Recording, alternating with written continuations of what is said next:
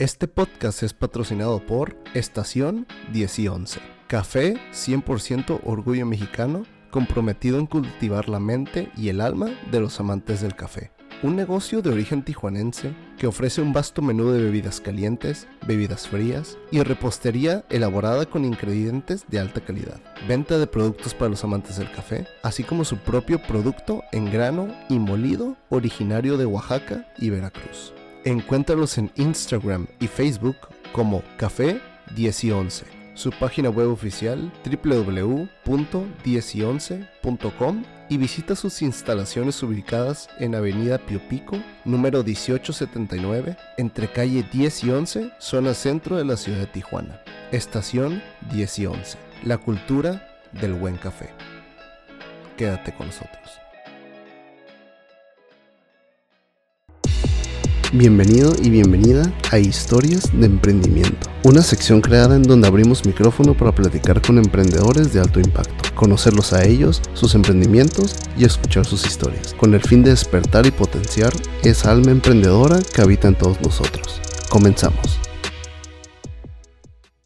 Buenos días, buenas tardes, buenas noches, ¿cómo estás? Bienvenido, bienvenida. Uno, uno, otro capítulo más. Estamos ahora en la sección de historias de emprendimiento. Estamos en nuestro tercer capítulo. Y pues ahora le doy la bienvenida a una personita muy talentosa, una persona que ya conozco desde hace tiempo, pero no teníamos, no tuvimos el gusto de coincidir como en unos dos, tres años. Pero la empecé a ver que estaba haciendo cosas muy padres, cosas del tema de, de su profesión y lo de ahora lo que es su emprendimiento. Y dije, pues bueno, me tomé el atrevimiento de hablarle. Te doy la bienvenida, Dulce Gómez. ¿Cómo estás, hermosa? Bienvenida aquí a tu espacio virtual. Hola, hola, Ricardo. Muchas gracias. Y sí es cierto, como dos, tres años sin, sin vernos, pero ahí estábamos siguiéndonos. Sí, pues estamos presentes en las redes. Yo conozco a Dulce desde hace 2018, 18, 19, 18, 19, cuatro años, casi cuatro años. Casi ahí nos conocimos en unos talleres vivenciales y luego pues ahí coincidimos, luego pues cada quien obviamente pues toma el rumbo de su vida y lo vuelvo a repetir, empecé a ver, yo sabía, yo sabía que en ese momento creo que te estabas graduando de arquitecta, ¿no? Todo, Exacto. Entonces llevas poco, o sea, fíjate, ahorita vamos a hablar de todo eso. En lo poquito que llevas, que ahora sigue ejerciendo como arquitecta, ¿cuánto llevas? ¿Unos tres años, dos? Pues ejerciendo como cuatro años por mi cuenta, dos años, porque justo me conociste cuando estaba justo en la escuela, que trabajando y estudiaba. Sí, es que, sí me acuerdo de eso. Sí, que siempre me tenían de, oye, porque andaba siempre a mil por hora, es que tengo que ir a la escuela y tengo que ir al trabajo y tengo esto, pero estaba justo en ese proceso de, de terminar la escuela, pero pues ya, ahorita ya te tocó verme ya como arquitecta, ya por mi cuenta. Digo, pues hay muchos arquitectos, ¿no? Así como hay muchos médicos y muchos contadores, etcétera, etcétera. Pero obviamente yo siempre digo de lo que a alguien le va a dar su plus, lo que le va, digamos, a dar ese, ese paso al éxito, es como un toque de, yo, yo siempre digo autenticidad tu trabajo y pasión y ganas y todo, y un, ya sabes que es una mezcla de muchos elementos, ¿no? Y yo empecé a ver tu trabajo y se me hizo padrísimo y luego tuve el gusto de estar presente en una de los, de, de, los diseños arquitectónicos que hiciste de un speakeasy que se llama Yadro. Y se me hizo padrísimo. Digo, una cosa es verlo en las redes y dices, ay, mira qué bonito, todo bien padre, pero ya cuando estás ahí, ves la fachada, ves todo con detalle, o sea, te quedas, wow. Hay que platicar un poquito de ti. A ver, platícame de ti. ¿Cómo eres de chiquita? ¿Quién es Dulce? Sí, no, mira, qué curioso, ¿no? Tenemos cuatro años de conocernos, que nos hemos seguido, pero realmente no nos hemos sentado a platicar y a ver, hola, ¿cómo estás? ¿Quién aquí eres? Estamos, aquí, estamos. sí, pues mira, yo soy Dulce, no sé si sabías, pero tengo 25 años, soy arquitecta de profesión. Justo me conociste en ese inter entre estudiante a punto de egresar. Estudiante. Ahorita ya, Estudia, exacto. Justo en ese proceso estaba. y. Oye como, oye, oye, como todo estudiante, ¿no? O sea, estás en la escuela y a veces estás trabajando o estás en cosas, en otros proyectos, en talleres y estás así, estás así. Y te vuelves loco. ¿No, ¿no te pasó que decías, oye, ¿en qué momento va a acabar todo esto? Sí, no, eh, exacto. Según yo, no, me voy a graduar para mantener todo tranquilo. Me voy a graduar, ¿eh? Digo, me voy a graduar y una vez terminando la escuela ya todo va a estar más tranquilo. Y claro que no. O sea, yo sigo con ese rush desde hace cuatro años. Ya me gradué, ya empecé por mi cuenta. Porque incluso eso, cuando trabajaba en otros despachos, yo, no, ya voy a empezar yo por mi cuenta para tener mi ritmo y no, se triplicó, o sea, 24 horas. Seguimos el mismo ritmo que con el que me conociste. Como el de todo emprendedor. Ah, pero volviendo, te saqué poquito, lo siento. ¿Quién es Dulce? ¿Quién era Dulce desde chiquita? pues yo creo que sigue siendo la misma. O sea, fíjate que, que hace poquito eh, me cuestionaron lo mismo, o, más bien yo me cuestioné quién es Dulce la de ahora, pero yo creo que es la misma de hace 20 años, ¿no? Digo que siempre me han catalogado, pues obviamente personas cercanas, ¿no? La familia como esa niña inquieta, curiosa, que, que claro, me ponían como traviesa, ¿no? Traviesa por inquieta, por, por hiperactiva, pero pues ahora ya reflejado a, una adultez encaminado a, pues, a, mi profesión, pero sigo siendo la misma. Sigo siendo la misma que a veces yo creo que soy una niñota, pero que digo, no, a veces yo soy una niñota. no, pero te voy a decir algo. Hace poquito eh, compartí una frase en, en, el Instagram que decía, por fin maduré, por fin soy un niño otra vez. Pues sí. Sí, porque, o sea, sí, yo digo que la vida es una mezcla de sí ser un adulto responsable, pero no olvidar tener esa alma de niño, ¿sabes? Y mucha gente la va a perder. Bueno, no la va, la va olvidando, no la pierde. Siento que siempre está guardada por ahí. Hay gente que siempre es la misma con ese espíritu. No, y yo creo que es lo mismo porque, o sea, digo, no, no es que ya haya madurado, pero me siento como niña porque sigo descubriendo y me sigo sorprendiendo, o sea, sorprendiendo de muchas cosas, que creo que es el alma de un niño, la curiosidad.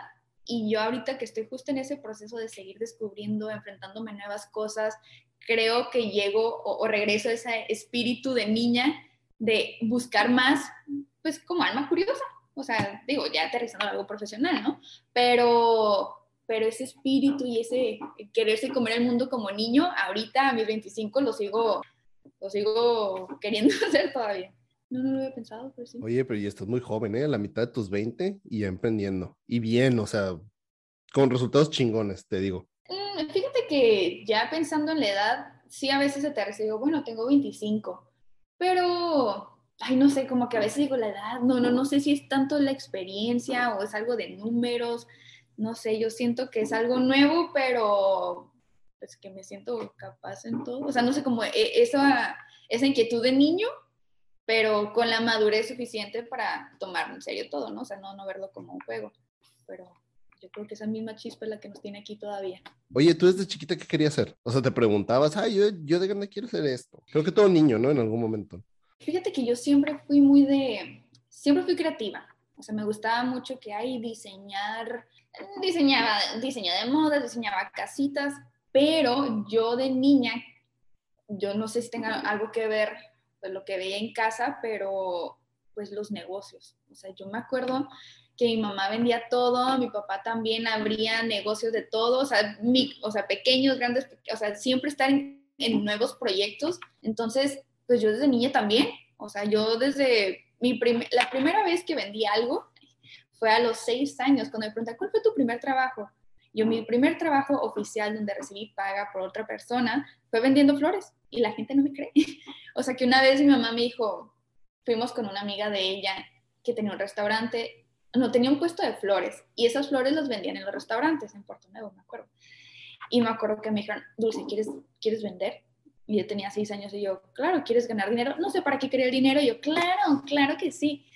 Total, me dijeron, cada ramo cuesta 5 dólares y tienes que ir de cada, a cada mesa, ¿no? Y yo me acuerdo que estaba ofreciendo en cada mesa estos ramos de 5 dólares y me acuerdo la primera vez que me regatearon, que me dijeron, te doy 3 dólares. Y yo, ¿qué?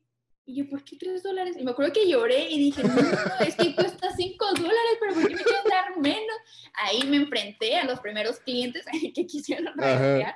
Pero digo, eso fue en un primer empleo, ¿no? Digo, fue un día, pero siempre... ¿Pero vendiste las flores? Sí, vendí. No, lo ah. me dijeron, ¿con quién quieres? Yo creo que sí, o no sé, vendí unos 5 o 6 ramos. Ah, está. Pero, pero también me dijeron, ¿cómo quieres que te paguemos? ¿Con flores y con dinero? Y yo, ¿con dinero? Y yo, claro que sí. Pero no, también me acuerdo que ese dinero se acercaba Navidad, compré regalos para niños, lo donamos, o sea, fue más la intención de mis papás de inculcarme el trabajar, el perder el miedo y a ver, ponte a vender flores, ¿no? Ya de ahí yo empecé a vender, que en mi escuela hacía, vendían mis juguetes usados a cinco pesos, después me regañaban, entonces ese juguete no costaba cinco pesos. Y yo, bueno, pero no sé, creo que desde chiquita ya andaba yo vendiendo y negocios. No, tengo un, sinfín de, de historias, pero pues es algo que ya desde chiquita lo traigo, o sea, que sí me lo inculcaron. Ya después lo aterricé, la verdad es que arquitectura fue hasta la preparatoria que conocí la carrera y dije, mm, me, me, gusta, o sea, pensar que, o sea, soy una persona pues, que siempre está tratando de crear y, y ya pensar en que, ok, puedo aterrizar mis ideas, o sea, ya verlas edificadas, materializadas, dije, pues creo que arquitectura será, será el camino. Oye, pero ¿por qué arquitectura? Porque, por ejemplo, dices que eres una persona que te gusta crear y todo, pero para eso está el diseño gráfico, está, o sea, hay, hay más cosas. ¿Por qué arquitectura? Eso está interesante, ¿eh? a mí sí me mm. llama la atención. Porque, y fíjate que yo no fui esa niña porque me decían, ¿y jugabas con Legos? Y yo no. O sea, tampoco era de... Ajá, como que algo relacionarlo con algo de lo que haces hoy, ¿no? Ah, mira, edificar. Bueno, jugabas con Legos, es de que no, güey, no precisamente así, ¿no? Ni jugaba Legos, ni jugaba nada relacionado. La verdad es que es un misterio todavía, o sea, porque que, que resultó muy bueno. Eh, pero yo conocí, es que yo, yo veía muchos programas de niña en Home and Health, no sé si te acuerdas de Extreme Makeover, que remodelaban todas las casas. Entonces de ahí dije, ay, qué padre, me gustaba ver todas estas transformaciones de era lo que veía, yo programas de señoras a los 5 o 6 años, pero me encantaba verlo. Y, y, creo que desde ahí me incliné por, por el diseño, o sea, que era más enfocado al diseño interior. Entonces, cuando pensé en la carrera de diseño interiores, mm, pues busqué también arquitectura, que era un poco más amplio, y dije, wow, es que con arquitectura, pues no solo te enfocas en interior, sino ya puedes, ya el diseño de ciudades y pensar como a nivel global.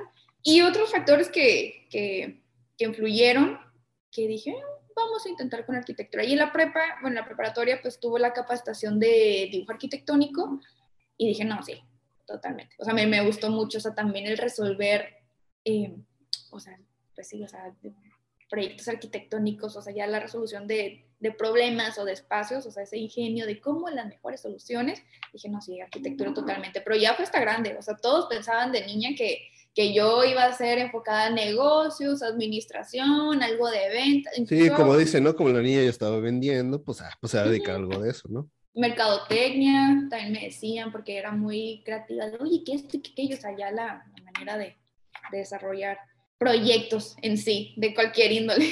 Oye, pero entonces, por ejemplo, siempre estaba, o sea, tú tuviste la bendición desde que eh, en la preparatoria dice que tuviste esa, esa parte de los diseños arquitectónicos, o sea, tú siempre, entonces, supiste que hiciste arquitectura, o sea, como en la secundaria, tal vez inicio de la prepa, ¿no pensabas en otra cosa antes de arquitectura o qué onda? No, la verdad es que siempre fue mi única opción, o sea, no, no vi una opción B, o sea, desde la, desde la primaria ya sabía lo del diseño, dije, no, me gustó mucho este diseño interiores, no, no entraba en, en mi mente la carrera de arquitectura, pero pues yo veo estos programas, dije, son diseño de interiores, me voy enfocando a eso. Y desde la primaria, secundaria, prepa, seguía con esa misma idea. Ya fue que conocí arquitectura, vi que eso era un poquito más amplio y dije, pues vamos a hacerlo. Me gustó, o sea, sí tuve una probadita como de dos años porque la, la prepa sí, sí, estaba muy completa. Y, ¿En qué prepa estabas? En la Lázaro. En la Lázaro. Pero cara, sí, la verdad es que estaba muy bien. ¿Y dónde estudiaste, dónde te metiste a estudiar arquitectura? Arquitectura tecnológico de Tijuana, Ah, Mujer Tech. Sí, sí, sí. Oye, y en el transcurso, y esta es una pregunta que eh, te voy a preguntar esto, ahora sí que yo invito siempre a las personas a conectar con lo que estamos escuchando, con lo que están escuchando, perdón, porque yo digo, tal vez no a todos, a mí me atravesó eh, la duda y a mucha gente le atravesó la duda, tal vez hay gente, eh, universitarios universitarios que escuchen esto y les atraviesa la duda. O sea, a pesar de tú decir en la preparatoria, ay, qué chingón, eh, diseños arquitectónicos, voy a estudiar arquitectura y toda la cosa, llegaste como en el inter dudar si eso en, en, en realidad lo que querías, ya sea por el ritmo del, del, del, de la estudiada, aparte de lo que llevabas fuera de lo académico, no sé si llevabas otras actividades, nunca llegaste como así como te entró de que, ay, güey, en realidad quiero esto ay, es que no, no, quisiera decir como que fue el panorama perfecto, pero pues mira, me gustaba muchísimo y, puedo decir, no sé, en el semestre teníamos ocho materias, me gustaba una materia nada más. O sea, siempre están las de... siempre, siempre, y, siempre. Y, y, siempre era la de proyectos o la de diseño. Obviamente, ah, me gusta mucho la historia también. Entonces, siempre era como entre historia, lo de diseño, pero pues yo sabía que tomar las otras materias era parte del proceso para graduarme y tenerme este título, ¿no? Que, que digo, fui buena alumna, o sea, alumna regular, pero mi, o sea, yo sabía que era arquitectura porque, no, no sé, o sea, yo me dedicaba a seguir explorando esto, o sea, fuera de la carrera, pues yo me, yo veía, oye, congreso en tal lado, oye, ya viste esta conferencia, ya viste esta plática, o sea, como que me, me interesaba más porque arquitectura era algo muy amplio. Entonces... O sea, no, se lo dejabas nada más a lo académico, lo que te daba la escuela, sino si había una conferencia tú ibas, si había un taller tú ibas, si había un cursito tú te lo comprabas, o sea, un libro tú te lo comprabas, todo, pues. Y eso y está bien chido, o sea, y eso es, ajá, creo que eso responde a la pregunta porque, o sea, si te vas fogueando, no solo en la escuela, o sea, en el camino si te vas fogueando de otras cosas que no solo es la escuela en el tema, pues desde que, pues sí, obviamente me encanta, pues por eso sigo buscándole por otro lado. Sí, claro. No, y que la escuela, si yo me quedara en la escuela, pues no. O sea, obviamente estaban estas materias que de investigación y que tenías que redactar, o sea, eran mil materias que hoy no, o sea, que... Sí, las que, las que sentimos que están de relleno, ¿no? A veces. Sí, no, y que la verdad yo siempre andaba de panzazo, o sea, pareciera que no, pero digo, si ya te platico un poquito más de, ay, que el currículum, que esto, que aquello, pues dirías, ay, esta niña fue alumna ejemplar y no, o sea, yo siempre andaba de panzazo, siempre al límite de faltos porque no, o sea, la escuela no era mi lugar favorito, pero arquitectura en sí me gustaba muchísimo, entonces digo, mm, tal vez arquitectura en la escuela está bien, pero todo lo que había por fuera, o sea, todo, como dices, desde libros, y documentales y todo, me, me gusta mucho y hasta la fecha pues sí es algo que, que inesperadamente encontré y que me apasionó. O sea, digo, esto fue hasta la prepa y dije, no, es que, o sea, ver hasta, desde el lado humano todo lo que puede impactar un arquitecto, ya no solo de edificar o pensándole, ah, el que hace casitas, el que hace edificios, no, o sea, de cómo reconstruye socialmente, o sea, toda, hay un sinfín de, de posibilidades como arquitectos. Entonces, eso fue lo que poco a poco me, me fue engranando y que la verdad dije, wow, sí, me, me, encanta, me encanta mi profesión, entonces ya lo empecé a ver más como un hobby. O sea, ya en mis tiempos libres yo seguía investigando, no tanto como por, por la escuela o por cumplir, sino dije, uy, irle buscando, explorando qué más hay. Y yo creo que es algo que siempre he dicho, busquen por fuera, porque se quedan con la escuela, muchos dicen, ay, no, yo no, yo no quiero, no me gustó, que esto. Digo, no, tienen que buscarlo por fuera, porque allá afuera es donde realmente se aprende todo. Pero fíjate, ahí está también esa parte donde dice, si buscas por fuera es que te tiene que buscar, te tiene que gustar, obviamente.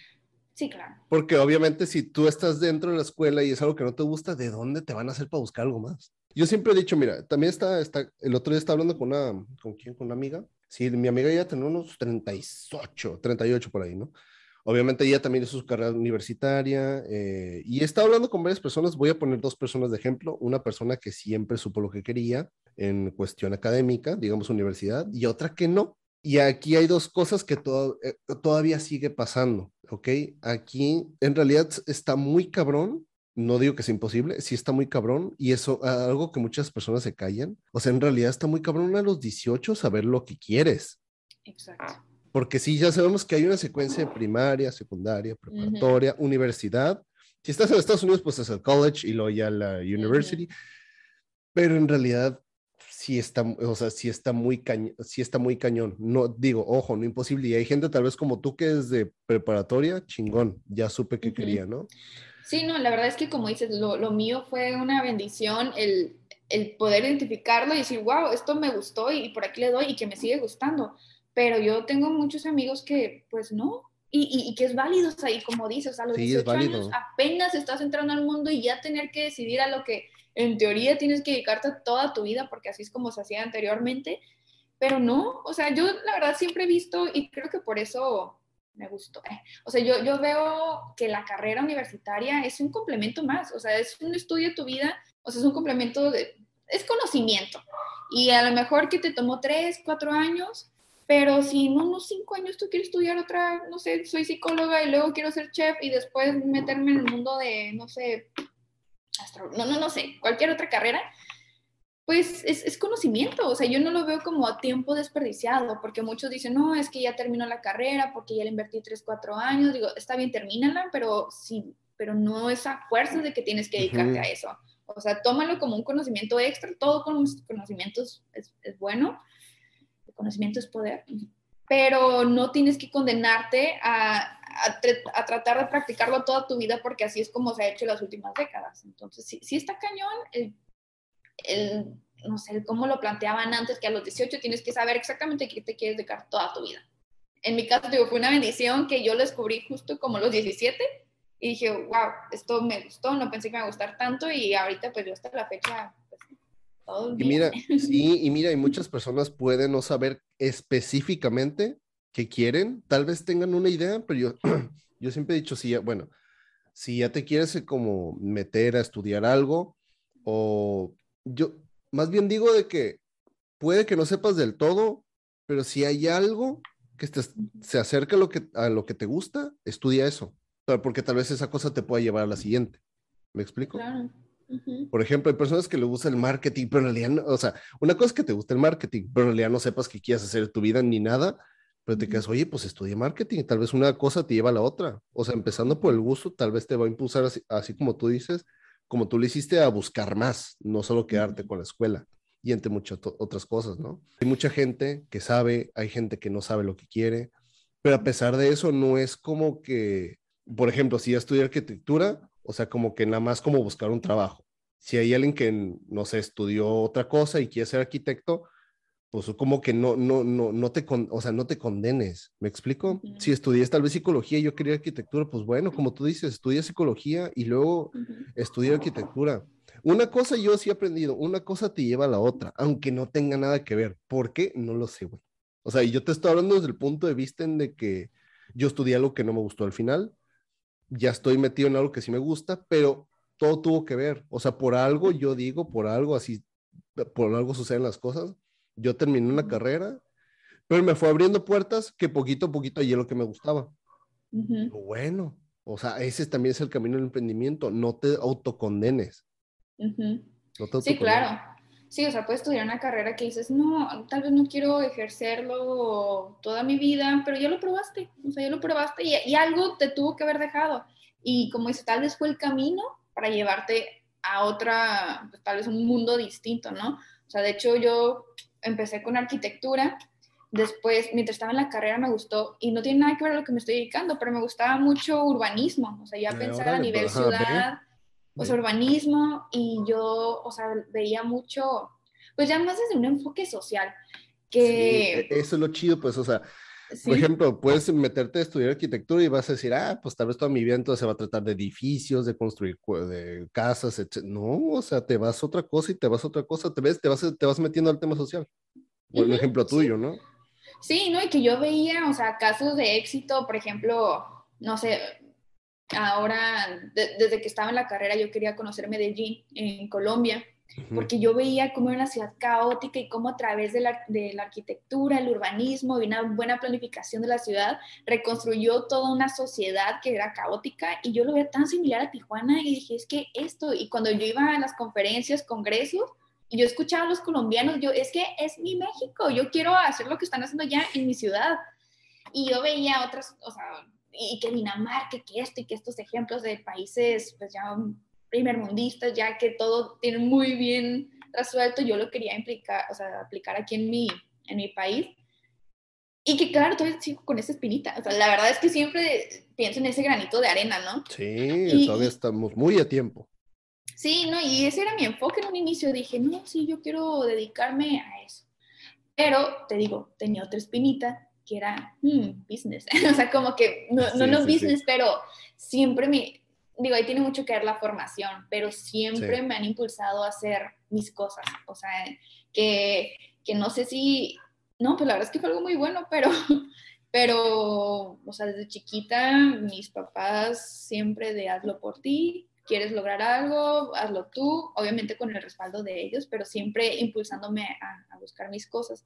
Sí, porque no, no, no, o sea, no solo apoyarte con tal vez como que págame la escuela y todo eso, no, también lo moral tiene que ver porque hay mucha gente que les dan todo, o sea, materialmente, o ahí está tu escuela, ahí están tus cosas, ahí está tu libreta, ahí está el curso que querías, pero si no hay ese apoyo como moral, o emocional de parte de papá y mamá, o de tu papá y mamá, también amigos, ¿no? También tiene que ver mucho donde te rodeas, no solo en casa, sino fuera de casa. Si no hay eso, pues la neta, o sea, y no es echarle la culpa a la gente, pero sí tiene que ver ¿dónde creces? ¿Con quién te desenvuelves para decir, puta, sí, güey, a huevo? O sea, le doy, le doy, le doy y aprendo y sigo aprendiendo.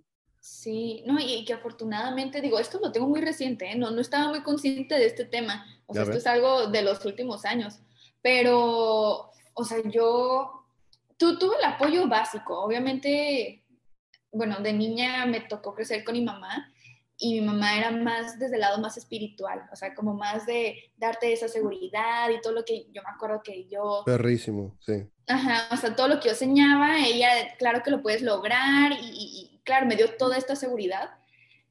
Después me toca crecer con mi papá, o sea, a partir de los 13 años, y mi papá era más práctico. Entonces, todo, todo esto emocional, toda mi infancia, esa seguridad ese amor, llegó con mi papá que también la persona más amorosa, pero de una manera más, ok, ejecútalo, es como, ok, ahora tienes la libertad de tomar tus decisiones. Entonces, de muy niña me decía cualquier cosa que yo quisiera lograr, de no sé, ay, quiero viajar a tal lugar yo sola porque mi amiga se fue a vivir, creo que fue como los 15 años, una amiga se fue a vivir a Guadalajara, ¿no? Y yo quiero ir a visitarla, ah, ok, perfecto, pues, que, que, ¿cuál es tu plan? Y yo, pues, comprar vuelos. ¿Y cuál es tu plan? Entonces, desde ahí, o sea, desde muy niña, te digo, desde los seis años que me pusieron a vender flores, a vender, a hacer catálogos, o sea, no, no como explotación infantil, no, no quiero dar ese ejemplo, pero siempre me inculcaron a yo buscar la manera de cómo lograr las cosas.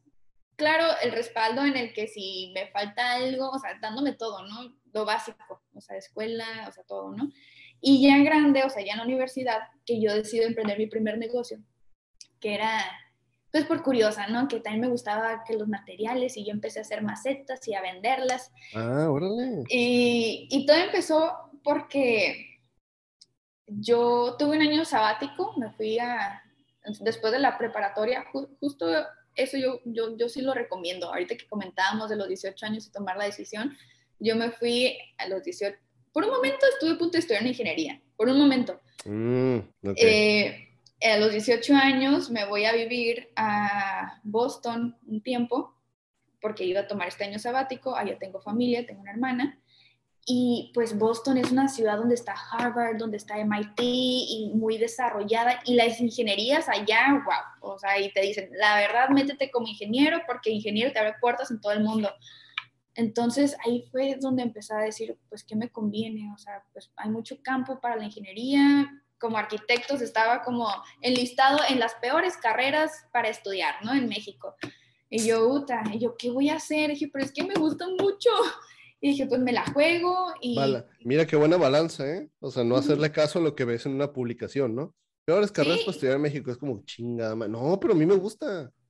Vamos para arriba. No, y, y, que estuve a punto, o sea, porque decía, las peores carreras y estar en una ciudad donde te dicen, ingeniería, aquí está el top y, y que y que podía ser extranjero porque yo soy mexicana, o sea, y dije, pero me puede abrir puertas a todo el mundo y me conviene y que este, y que, sí, sí, sí soy buena en cálculo y esas cosas, pero no me apasiona, o sea, soy buena porque pues lo hago, pero no es algo que me motiva. Ajá, es que a mí me han dicho, por ejemplo, oye, pero eres bueno los números, ¿por qué no estudiaste algo de números? Y yo, güey, una cosa es que sea bueno, otra cosa es que me guste. Exacto.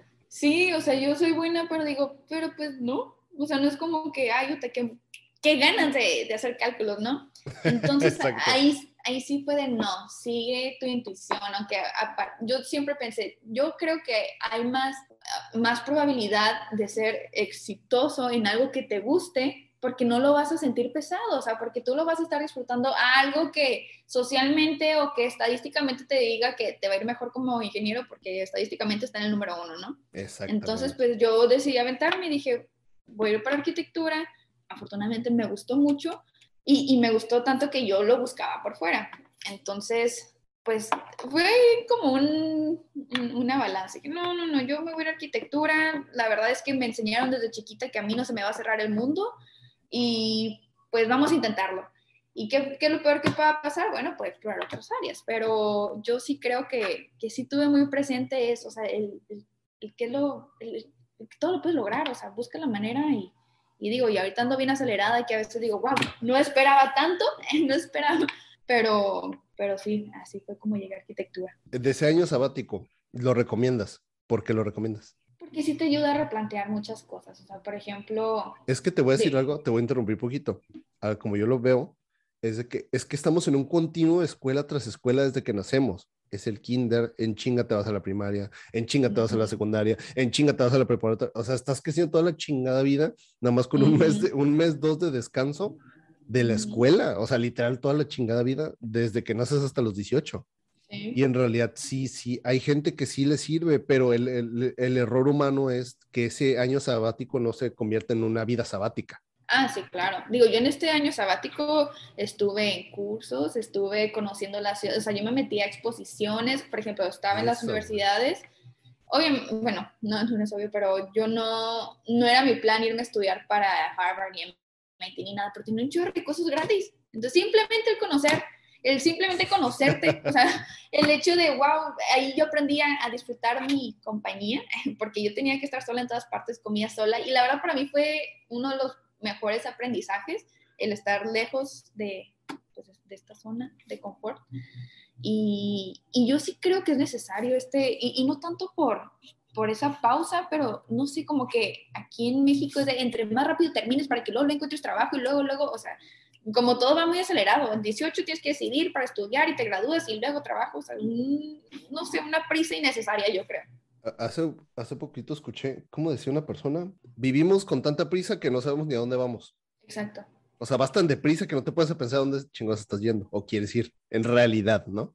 Según tú sabes, pero en realidad es como, ok, prepa universidad, ahí va rápido, ¿no? Sí, pero, o sea, obviamente tengo que terminar en un punto, ¿no? Pero ¿dónde estoy terminando? Y ahí es donde, ay, cabrón. Sí, ¿Me explico? Por ejemplo, del año, bueno, tanto si tomas un año sabático o no lo tomas, es una etapa muy importante, obviamente, estás, ya estás en tu adultez, 18 literal, creo que entramos a los 18 a la universidad, ¿no? O sea, si, si pasas de prepa a universidad, creo que ya son 17, 18 años, o sea, literalmente ya siendo mayor de edad. Es una etapa muy importante, obviamente, yo tengo 30, tú tienes 25, o sea, ya pasaste la etapa universitaria, pero si es una muy importante tanto si te metes en friega a la universidad o tanto si te tomas ese año sabático como tú dices, es conocerte, ir descubriendo cosas de ti. Por ejemplo, tú, ¿qué, qué descubriste de ti en tu año sabático y qué fuiste descubriendo de ti cuando ya estabas en la carrera? Ay, es que, por ejemplo, ahorita pudiera contar como, hay todo muy bonito, ¿no? Ella siempre quiso... Lo que, lo que es. sí, o sea, él siempre quiso estudiar arquitectura y siempre la apoyaron y esto, pero, por ejemplo, yo en ese año sabático descubrí incluso que era la depresión. o sea, y, y, y fue algo impactante para mí, pero porque estaba en una ciudad que, una, temperaturas bajo cero, o sea, que no podía realmente salir porque estaba siempre nevando por el frío. Ahí yo eh, entendí la importancia del clima, cómo influye en uno. Y que para mí fue algo nuevo porque a pesar de que ya tenía una hermana, yo realmente nunca había convivido con esta hermana. Entonces fue dejar a mi familia, a mis amigos. Y dije, bueno, vamos a, explorar la ciudad, a, a conocer más. Obviamente era en otro idioma, todo era en inglés. Digo, tuve las, las clases de inglés en la escuela, pero pues fue también perder el miedo, ¿no? El tratar de comunicarme y, luego eh, ahí trabándome, o sea, no, o sea, era salir de mi zona de confort totalmente, ¿no? Y que si yo quería aprender o, incluso no perderme de la ciudad, pues era, ok, pues tienes que hablarle a este filipino con acento, no, no, no, no sé, o sea, ya buscar la manera de cómo, pues perder el miedo, ¿no? O sea, estar, me encontré pues sí, replanteándome muchas cosas. Y de ahí tenía tiempo libre, se podría decir, aunque estaba en clases, en distintas clases, y, andaba yo ahí buscando cualquier cosa que se me pegara. Pero ahí fue donde empecé a replantear y dije, quiero hacer un proyecto. Dije, quiero llegar a Tijuana y vamos a hacer un negocio. Tengo ganas de hacer algo, porque yo llegaba, creo que en abril y en agosto entraba a la escuela.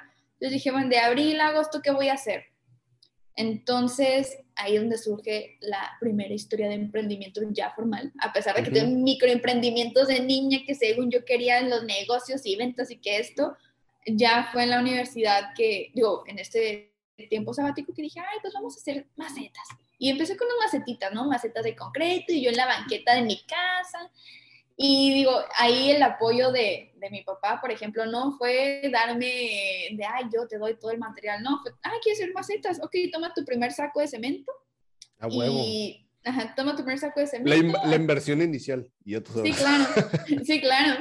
la inversión inicial que fue mi primer saco de cemento, un saco de arena y agua, ¿no? Y yo hay tutoriales de YouTube y ahí viendo y, y, matando plantitas a la vez, o sea, no, porque yo ni siquiera sabía nada de jardinería, pero, pero a raíz de eso, de ahí empecé a crecer, ¿no? Empecé a venderlos con mis amigos, desde ahí empecé, bueno, también hay eventos culturales, luego me empezaron a hablar para eventos, y oye, necesitamos 100 porque para una boda y decoranos este evento, y yo, wow, o sea, desde una macetita que empecé a hacer en la banqueta de mi casa, porque mi casa estaba así chiquitita, y, literal, yo era la niña en la banqueta que, oye, hija, tú que vas a estudiar arquitectura, hazme de una vez la rampita, ¿no? Del carro, o sea, eh, porque andaba ahí con el cemento, pero pero fue a raíz de eso que dije, ay, me gustó yo crear mis cosas. Y de hecho eso fue como mi trabajo por la mitad de la carrera y ya fue después de la carrera que empecé a, conocer pues, ya un poquito más de, de, arquitectura. Pero yo creo que esa es la base, ¿no? Ese empujoncito que, que, claro, yo sé, ¿quién me va a comprar? ¿Quién? ¿Dónde, dónde me promuevo? Pero no, fíjate que nunca se cerró el mundo. La verdad es que estamos en una época en donde las redes sociales, o sea, la verdad no hay pretexto. O sea, ¿cómo conseguí mi primer trabajo? Facebook, a ver, ¿dónde están solicitando? ¿Dónde conseguí mi primer proyecto? Facebook, alguien que estaba buscando, solicito arquitecta, yo, yo soy.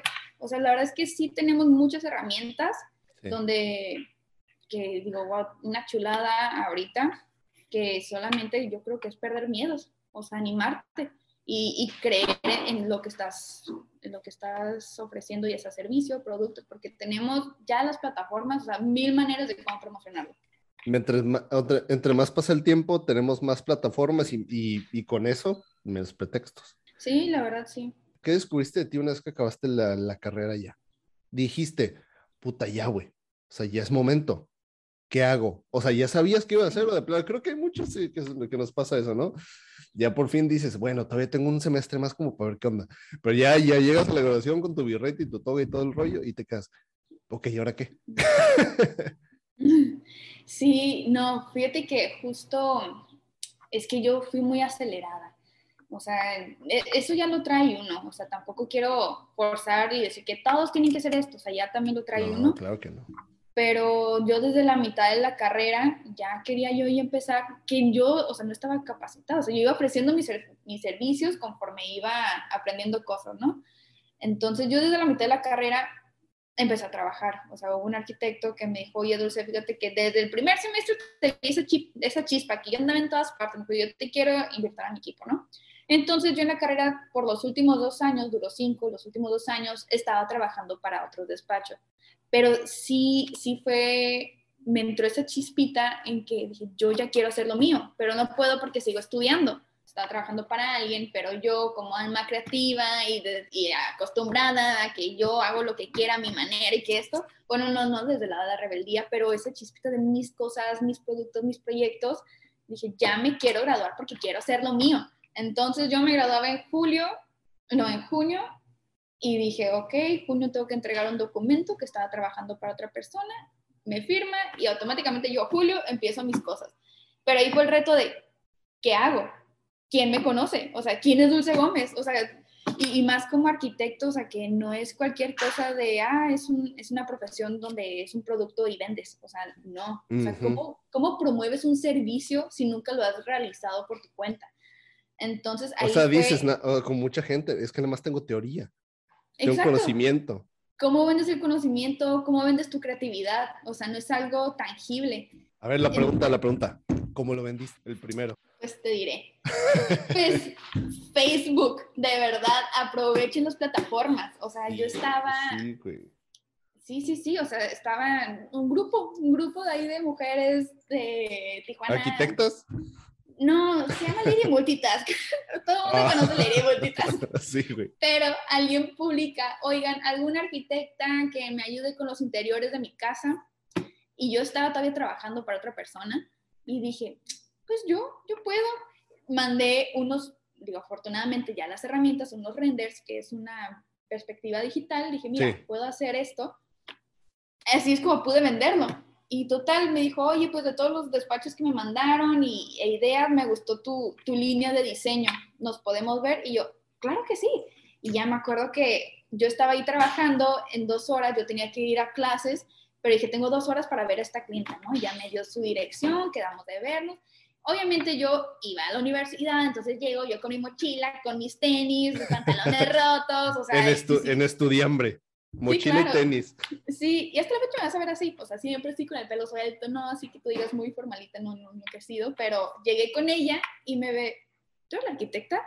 Y yo, sí, claro que sí, mucho gusto. Yo tenía 22, a punto de cumplir 23. Y total, dije, sí, yo soy la arquitecta. Y me dijo, pero no estás muy chica. Y yo, pues sí, pero te puedo ayudar. Y ya fue que me muestra su casa, me empezó a platicar y yo le empiezo a dar ciertas observaciones, acorde a lo que yo creía, o sea, por mi criterio. Y me dijo, va, me dijo, pues me, me gusta tus ideas, me gusta cómo lo planteas, vamos a trabajar. Y yo, ok. Y fue ese primer proyecto, ese primer proyecto que yo no conocía a la clienta, que hasta ahorita somos muy amigas, o sea, era una, es una señora de 60 años, también cómo ganarte la confianza de personas mayores que, que, están acostumbrados a otorgar este tipo de servicios a personas con más experiencia. Ella me dio la confianza, salimos muy bien, o sea, fue un muy buen proyecto y a raíz de, a raíz de ahí dije, pues, lo que sigue. Y dije, ¿cómo, ¿cómo tuve mi primer proyecto? A través de Facebook. Y fue con esta primera persona que me, me empezó a recomendar. Y como yo empecé a compartir mis proyectos, mis ideas, pues la verdad es que todo ha sido de boca en boca y que me han dicho, oye, pues es que tu generación, pues puedes empezar por publicidad, o sea, ya hay muchas maneras. Y, digo, a pesar de que soy joven, o sea, mi, mis recomendaciones han sido de boca en boca. Pero fue eso, o sea, perder el miedo y decir, va, yo lo intento, estoy chica, no me importa, pero obviamente sabiendo mis capacidades y si algo no lo sabía, lo investigaba y siempre apoyándome de personas pues de trabajar en equipo, ¿no? Eso también es algo en el que estar muy consciente, saber trabajar en equipo para tener un buen resultado. Es muy importante donde sea. Emprendimiento, obviamente, bueno, en un trabajo fijo, si trabajas para otra persona, otra empresa, y tú o tú teniendo lo tuyo, o sea, saber trabajar en equipo. Y si dices, si soy yo solita ahorita, dices, pues bueno, hay que saber trabajar en equipo porque tengo, voy a tener un cliente. Un cliente es trabajar en equipo, si no, no se arma y trabajadores y los heteros y si es ingeniero, ingeniero y si es plomero, plomero, o sea, de todo. Oye, una pregunta, pero en esta, con esta señora, por ejemplo, ya tenías proveedor, dijiste, puta, tengo que buscar un proveedor para esto, o sea... No, yo no tenía nada. Pero, pero, por ejemplo, ¿cómo funciona? Ella te dijo, ah, lo quieren de un mes, en dos meses, o, o ¿cómo, te, o cómo funciona? O sea, particularmente eh, o sea, ya en ese proyecto no era tanto proyecto, o sea, una entrega, o sea, no era un diseño, sino, oye, pues quiero que me recomiendes acabados, que me diseñes carpinterías, accesorios, y la verdad es que yo desconocía de proveedores, entonces me sirvió como un primer proyecto para yo descubrir de proveedores. Y yo, no, claro que sí, yo sé dónde venden, no, sí, excelentes precios. Digo, obviamente no, no, es mentir, ¿verdad? O, sino tú en el Inter aprendes, o sea, tienes que buscar la manera Y, y, que a lo mejor me tomó más tiempo en ese primer proyecto por desconocimiento y que ya ahorita pues ya tienes todo a la mano, ¿no? Pero yo creo que la clave de todo en ese primer proyecto fue perder el miedo. O sea, Oye, y algo que acabas de decir muy importante, o sea, no porque no sepas algo tienes que decir que no. O sea, yo tengo la capacidad, tal vez me está pidiendo un proveedor que yo no tengo, pero ah, lo tengo. Sí, vamos a buscarlo. O sea, no le vas a ah, depende de la situación, ¿no? No es como que le vas a decir, sabes que no conozco ni, ni un alma, pero te lo busco. No, hombre. O sea, tú con tu seguridad, ¿sabes? Sé que puedo, sí, sí, yo me encargo. Ah, sí, claro. No, y, y la verdad es que yo siempre he dicho, o sea, me han dicho como que me ha caracterizado cierta seguridad. Y digo, es que no es una seguridad de que, ay, yo todo lo puedo. O sea, no, o sea, o, sea, sí, pero va más allá. es una seguridad de, de, que todo se puede resolver. O sea, no, lo tengo claro ahorita, pero podemos resolverlo. O sea, y, y, que no hay trabas, o sea, no se te cierra el mundo. No es de que yo todo lo puedo, es de que yo, yo sé que puedo, que es diferente. Sí, y, y tal vez al cliente, pues no, no, pues, no, no es decir la mentira de, ay, sí, yo, yo, yo sé esto, cuando no, o sea, simplemente es, ok, vamos a investigar la manera en cómo podemos, pues, encontrar solución. Y, que ellos te vean con esa seguridad de que vas a resolverlo, o sea, creo que todo se proyecta, y, la verdad, siempre he tenido esa, pues, no sé si es suerte o, o me lo he generado, que pues confían mucho en mí, o sea, porque yo también sido muy transparente en todo y digo, wow, o sea, ahorita, por ejemplo, mis 25, no nunca pensé el, crecimiento que iba a tener, pero todo ha sido por ese trabajo en equipo, o sea, los clientes me han confiado mucho, siempre intento que todo salga bien, digo, ellos me dan la confianza, yo tengo que responder ante esa confianza y eso ha sido lo que me han ido recomendando de boca en boca, que así digo, wow, ¿cómo llegué a este cliente? O ¿cómo, ¿cómo esta persona me está contactando? Y, ah, es que vi tu proyecto aquí o esta persona me dijo que tal, tal, tal, y todos están contentos, entonces siempre tratar de, pues de, pues responder ante esa confianza que te dieron.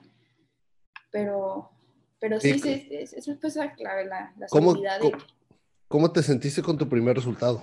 Por ejemplo, tal vez de la señora, eh, que te ha dicho, muchas gracias, mi hija, me encantó, o no sé, que te hayan dicho, que tú te quedas, no mames, por fin, el primero. Sí, sí, no, la verdad es que fue, fue un sueño, o sea, de verdad es que tuve muy buena primera experiencia, porque como me gusta mucho lo que hago, o sea, de verdad, ellos lo perciben, o sea, no puedo forzar algo que no, entonces, ellos, o sea, e, esta persona detectó y me dijo, es que se ve que te gusta lo que haces y, y, lo transmites muchísimo, el hecho de, de tener todo bien justificado, de no, es que este tono por esto, por aquello, por aquello.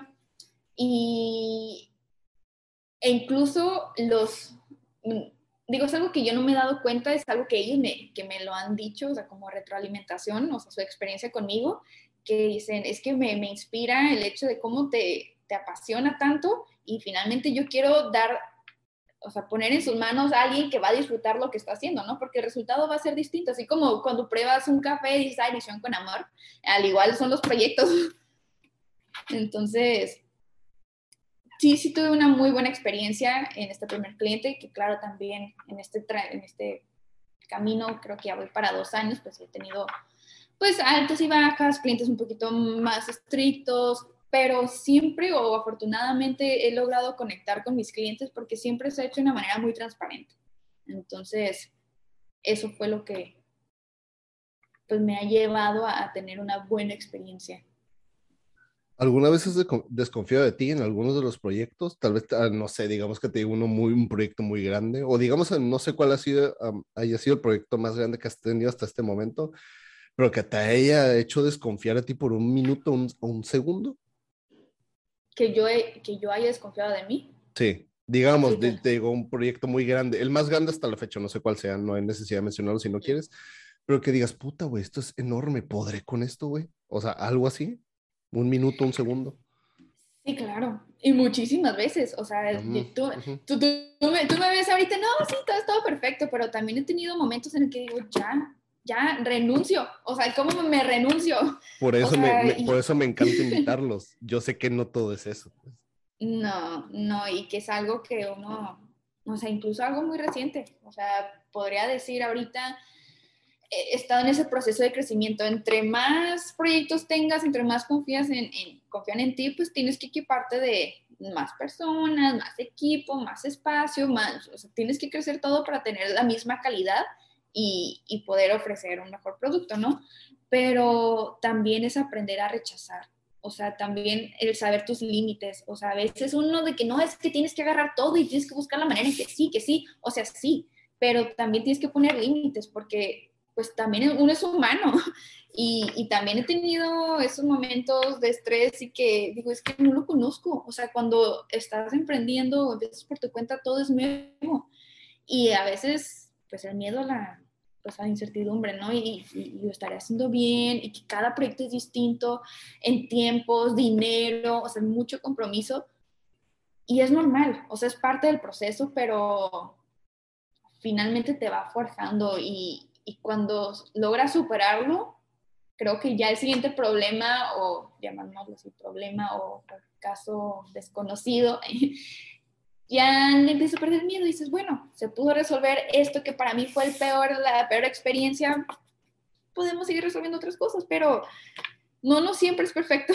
Sí hay estos momentos donde yo también digo, ya, yo pudiera hacerlo más fácil, decir, mejor renuncio a mis proyectos y, y hago algo un poquito más estable de 8 a 5 y duermo tranquila y me desconecto, pero la verdad es que no. La verdad es que me encanta lo que hago, no, sí, y, digo, no, me, me, me, mueve más otras cosas que digo, es parte, puedo sobrellevarlo, sé que es parte del camino de a donde quiero llegar, pero es aprender a, pues a aceptarlo, aceptar que es parte del proceso. No, no es tanto, ay, aprende a querer estos momentos, pero sí es aceptarlo, de, es parte del crecimiento y siempre va a pasar.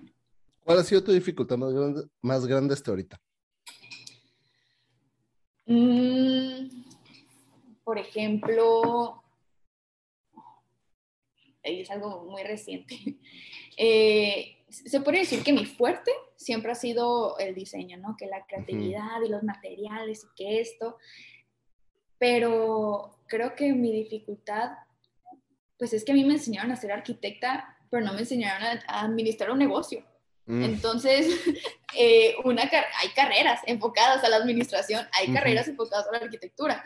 Entonces, yo salgo muy motivada, que diseño la creatividad y que esto y que aquello, pero ok, administra tu negocio y, cobra, y, e impuestos, y regístrate, y todo. O sea, para mí fue un mundo que dije, no, es que es, demasiado y es un mundo desconocido, pero, pero para mí sí, digo, que, es parte de, digo, lo tengo que hacer, pero sí, sí fue como, uy, la administración y, ya cuando lo empiezas a ver en, cuestión de administrar obras, administrar, o sea, proveedores y que cliente y que pagos y que esto, para mí no, no sé, hubo, una obra que me drenó tanto, o sea, que estuvo tan cansada porque trabajábamos desde 8 de la mañana hasta las 2 de la mañana, o sea, yo tenía doble turno porque yo quería sacar ese proyecto a tiempo y era de, ok, era un espacio tan pequeño que tenía que tener los trabajadores a cierta hora, otros trabajadores en otro turno, pero el hecho de, no sé, también el, no descansar, el, ponerme al límite, o sea, no, me, me drenó tanto la obra que dije, no, no, no, o sea, me, me quedé bloqueada como un mes después de terminar esa obra que no tenía ideas. Y finalmente a mí me contrataban por mis ideas. Y yo, ¿cómo puedo ser creativa si no tengo esa inspiración, si no estoy de ánimos? Y es súper difícil, eh, pues, intentar ser creativo cuando no estás en el, en el mood. O sea, y, y, que a veces uno, no sé, me entregas el viernes y nomás no. O sea, que yo estoy bloqueada, es un bloqueo creativo, ¿cómo lo forzo? O sea, no, no, no se puede. Entonces, creo que eso como, ha sido también. ¿Tienes como tu ritual para desbloquear el, bueno, desbloquear el bloqueo creativo? Mi ritual, fíjate que algo que acabo de descubrir, o sea, tengo un año, empecé, yo no soy una persona, o bueno, nunca había sido una persona de hacer actividad física. Ah, ya te, pues sí, ya, ya sabía que ibas para allá, dije, ya te vi, sí, ya te vi muy, muy crossfit. Sí, pero me ha ayudado muchísimo, de verdad. o sea, no, no, no tanto. Ajá, no, o sea, no, no, tanto el, ay, ¿qué, ¿qué, tantas pesas puedo levantar o qué tanto puedo, o sea, no, sino todo lo que libera, o sea, todo lo que descargo en, ese, en esa actividad física me ha ayudado como terapia incluso, o sea, cuando tengo, por ejemplo, en esta hora que fue doble turno, yo tenía que entrenar sí o sí para poder drenar todo y poder continuar al igual, e, este desbloqueo mental, pues muchos es por cansancio, por estrés, por abrumado, o sea, porque son muchos temas. Me iba a entrenar para poder sacar todo y era, ok, ya, como un restart. A mí en lo particular me ha funcionado eso, que para mí fue algo nuevo, porque te digo, nunca he sido una niña digas, ahí muy activa. Digo, estaba en muchas actividades, pero nunca fui algo constante. Pero ahora verlo como parte de mi día a día para poder cuidar mi cuerpo. Digo, si mi cuerpo me aguanta este ritmo quedando todo el día en o sea, turbo, digo, pues mínimo algo le tengo que agradecer. Entonces, ya sea mi alimentación, actividad física para poder seguir teniendo energía, pero eso sí, sí me ha ayudado. Antes era dormir, fíjate. Me dormía siempre que tenía bloqueos y ya después estaba ya fresh. Pero no, fíjate que eso es un descubrimiento reciente que a mí en lo particular me ha funcionado. ¿Cuál, ha sido, tu, ¿cuál ha sido tu mayor gratificación hasta el momento de todo lo poco, mucho que has hecho? El hecho que me sigan recomendando, o sea, que todos mis proyectos me caigan de boca en boca porque me digan, es que tal persona le encantó su, su casa, le, le, encantó tu proyecto y, y, no sé, ver que las personas están contentas con, con mi servicio, digo, ay, no, no sé, ya, ya es como la conexión con, con ellos, ¿no?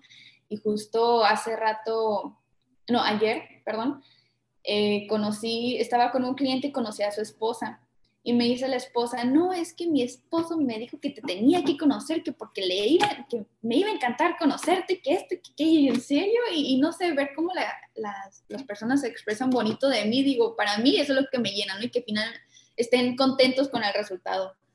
Eh, creo que es eso, más que los reconocimientos, que esto, que aquello, es, es lo que puede impactar en, en un cliente digo, al fin, les digo clientes porque pues así se le denomina, pero que todavía me hablen para invitarme a comer, de oye, mi primera clienta todavía hace un mes, de oye, vamos a comer, cuando nos echamos un cafecito, o sea, que terminas siendo amigos, o sea, porque te metes en su vida más íntima y, y, logras conectar con ellos, creo que eso es lo bonito, lo que queda después de. Qué bonito, qué padre. Nunca mencionamos el nombre, se llama DGO Estudio Tu Emprendimiento, ¿verdad? Sí, DGO Estudio. Ok, ahí te una pregunta. Si DGO Estudio fuera una persona, ¿cómo sería? Yo. bueno. Ah, ¿y cómo es eso, pues? pues mira, estamos justo en ese proceso. Obviamente dejé de estudio al principio era yo. Y luego se invitó una, a una amiga cercana y digo, oye, vamos a hacer esto juntos, ¿no? Pero ahorita dejo de estudio si fuera una persona, pues es que estamos en ese proceso de crecimiento, ¿no? Entonces, ay, ¿cómo? ¿Cómo personificar a un estudio, un despacho de arquitectura? No, no sé, es que no quisiera encasillarlo. Oye, es que un emprendimiento es como un hijo. Sí, yo lo veo así. O sea, yo no lo veo como un, o sea, sí, obviamente es un negocio, pero yo lo veo como un proyecto personal. O sea, yo desde que le estaba, o sea, hacia dónde lo quiero encarrilar, y ok, es arquitectura, pero también me gusta diseño, pero yo también quiero hacer un distrito de diseño donde tengamos estas plataformas creativas y que deje estudio va a ser fundador. O sea, yo lo veo como, no sé, como, como un hijo, o sea, como eh, una extensión mía. Sí, pues yo, yo creo que es este espacio que a veces uno no, no, no, se da cuenta, pero me lo han dado, o sea, me lo han dado a entender hace rato también un proveedor que me recomendó con unos clientes y me dijeron, vas a estar en las mejores manos.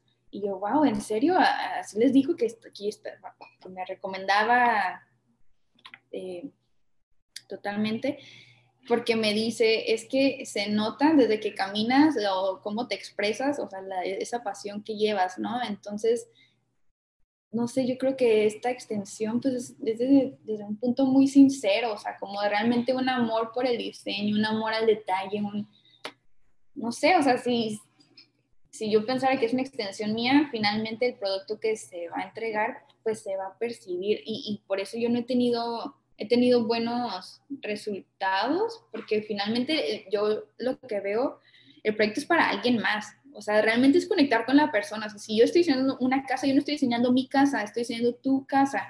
Y yo tengo que ver, o sea, conocerte a ti, no analizar, pero sí entender qué es lo que quieres, qué es lo que te, bus que te busca, qué te apasiona. Y finalmente yo absorber todo eso, interpretarlo y proyectarlo. Y al final esto se ve reflejado, ¿no? Entonces yo creo que, pues ese, eso se percibe, o sea, no, no sé cómo redactarlo, pero pues esa misma pasión con lo que se hizo, se va a ver en, ya en físico. ¿Qué es lo que más agradeces hasta el día de hoy? Todo este camino que, que no ha sido fácil, pero que tampoco ha sido difícil, porque he recibido, he, he estado, o sea, yo agradezco mucho el apoyo familiar, o sea, pues ese apoyo moral que lo veo fundamental en, todo, ¿no? Porque sí, claro, hay momentos en el que yo me he estado llorando, que es que no sé, ya no puedo, o sea, e, es, demasiado y, no sé cómo resolver esto. Y, y, y, al final, pues ese refugio de, o sea, como ese apoyo moral, o sea, yo lo agradezco muchísimo, que es el que me ha impulsado, pero también me agradezco mucho a mí, o sea, o sea no, no, no, no, quiero decir, o sea, pero pero, no sé, a, veces que replanteo y, y, empiezo a recapitular todo lo, que se ha logrado, digo, wow, o sea, cómo... Y, un ejemplo muy, muy reciente es que yo hace unos meses dije, yo tengo que crecer este equipo sí o sí, y yo necesito esto, esto y esto, y yo tengo que buscar la manera, y no sé cómo le hice, pero tú, tú, tú, tú, dije, vamos a hacerlo, tengo que hacerlo, no, no, no todo lo he logrado, pero que cada vez estoy más cerca donde quiero llegar, ha sido por, por, por mí, o sea, porque digo, tengo que hacerlo, vamos a hacerlo, vamos a perder el miedo, vamos a buscar la manera. y, que yo me di cuenta de no, no, tanto como ese lado de, ay, yo todo lo puedo, pero, pero que todo se puede resolver. O sea, el, ok, tal vez no es hacerlo solo, tal vez es buscar en equipo, buscar la manera, pero que sí depende de uno.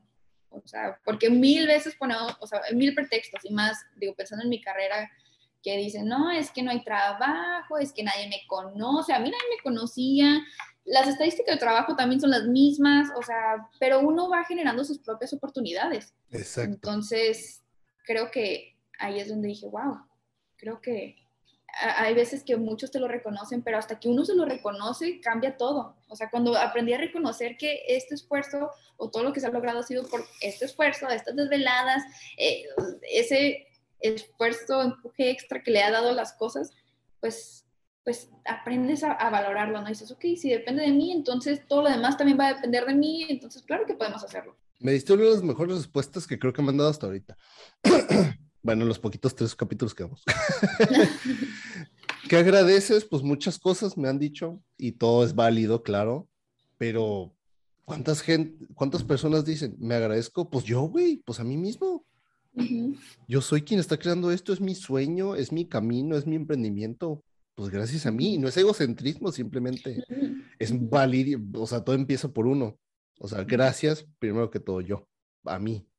Y gracias a los demás, a todo lo demás que, que, que lo dijiste.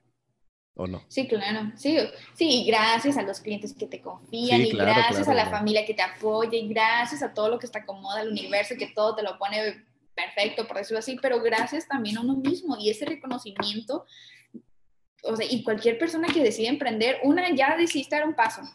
Y es, ok, un reconocimiento a ti mismo por perder ese miedo a dar ese primer paso, ¿no? Y poco a poco vas dándote cuenta que pues depende de ti. Y que a veces eso da más miedo, ¿no? Cuando dependen de ti las cosas, porque es más responsabilidad.